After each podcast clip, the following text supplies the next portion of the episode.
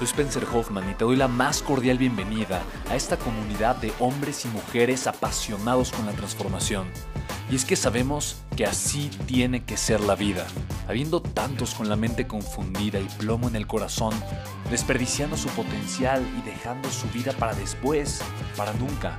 Sabemos que tenemos que hacer algo y es por eso que estamos comprometidos a cambiar las cosas. No somos uno más del montón y pasamos desapercibidos. No le hacemos caso al miedo ni huimos del dolor de pagar el precio. Y sobre todo, no cargamos con el pasado ni con el arrepentimiento porque vivimos en el presente. Creemos en la grandeza y la creamos. Creemos en quienes lideran con su inteligencia y su pasión y en quienes construyen un imperio con su potencial a pesar de venir de la nada. Aquellos que podemos llamar imprescindibles porque sabemos que ser uno de ellos es cambiar al mundo y dedicar la única vida que tenemos a construir un legado. Bienvenido a tu podcast, Una vida, un legado.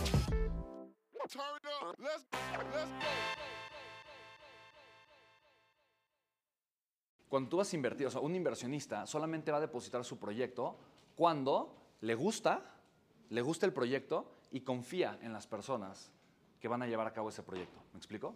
Entonces, si tú eres un intermediario de ese proyecto, lo que tú necesitas son dos cosas. Primero, tener, establecer una relación primera, primero con las personas. ¿okay? Las personas no van a invertir su dinero cuando, cuando es, oye, mira, ¿sabes qué? Te presento este proyecto, invierte, está muy padre, me encanta, mira, ves, está increíble, vas a generar tanto y es un proyecto increíble. O sea, la gente, no, no, así no funciona el proceso de toma de decisión, sobre todo de una persona que va a depositar su dinero, que es inversión, ¿me explico? Entonces, las personas únicamente van a invertir su capital o su dinero en un proyecto cuando dos cosas pasan, ¿no? Y, y, trust and like, ¿no? Cuando la persona eh, confía, ¿no? Tanto en ti como en el empresario y le caes bien y la persona también le cae bien. Y ese proceso es un proceso que tú tienes que provocar en un inicio. Entonces, más que tú, ahorita, más que enfocarte en estar buscando que la gente te dé dinero, tú tendrías que estarte enfocando en generar relaciones de confianza en donde la gente te esté, te esté valorando, apreciando a ti, porque tú eres la marca, y al mismo tiempo, y al mismo tiempo a los proyectos que tú estás impulsando. ¿Me explico? justamente ahí está el problema, porque como dices, es confianza, y quieras Ajá. Es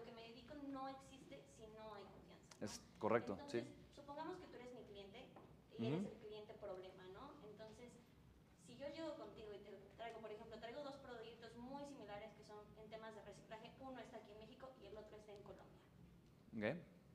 Son muy similares, los retornos son similares, todo es similar. De hecho, el de México paga un poquito más. Entonces, te presento yo los dos y se les hace más atractivo el de Colombia.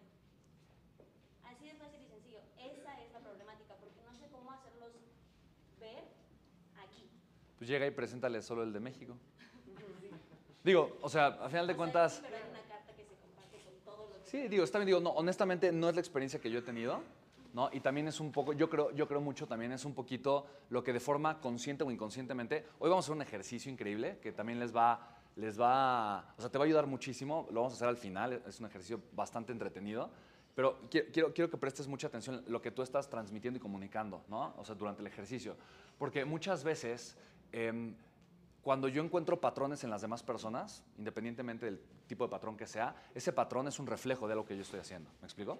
Eh, no, no, no, digo que tú tengas un problema, pero ese es un principio que aplica con todo, ¿no? O sea, cuando Bob tiene problemas con todos, Bob es el problema, ¿no?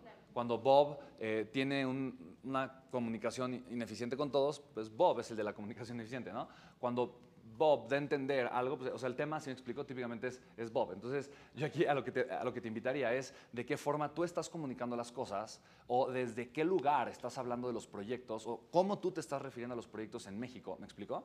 O cómo estás tú eh, resolviendo o atendiendo la situación. Porque sería fácil echarle la culpa a un tema externo. No, es que como es Andrés Manuel y como ahorita la economía y no el presidente, entonces la gente tiene miedo de invertir aquí en México.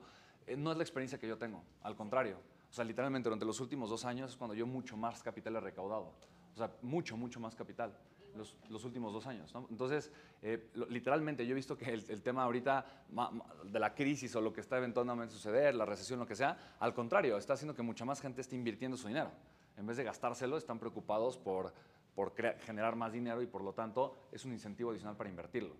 Eh, y yo, la experiencia que he tenido es que la gente prefiere invertir el dinero en su país que invertirlo en otro lugar. ¿no? De entrada, de entrada por un tema fiscal, ¿no? O sea, ese es como un punto, ¿no? Eh, y en segundo lugar, más por un tema también de impulsar la economía local, de dar trabajo en el, en el país, ¿no? De hacer que la riqueza fluya en el país.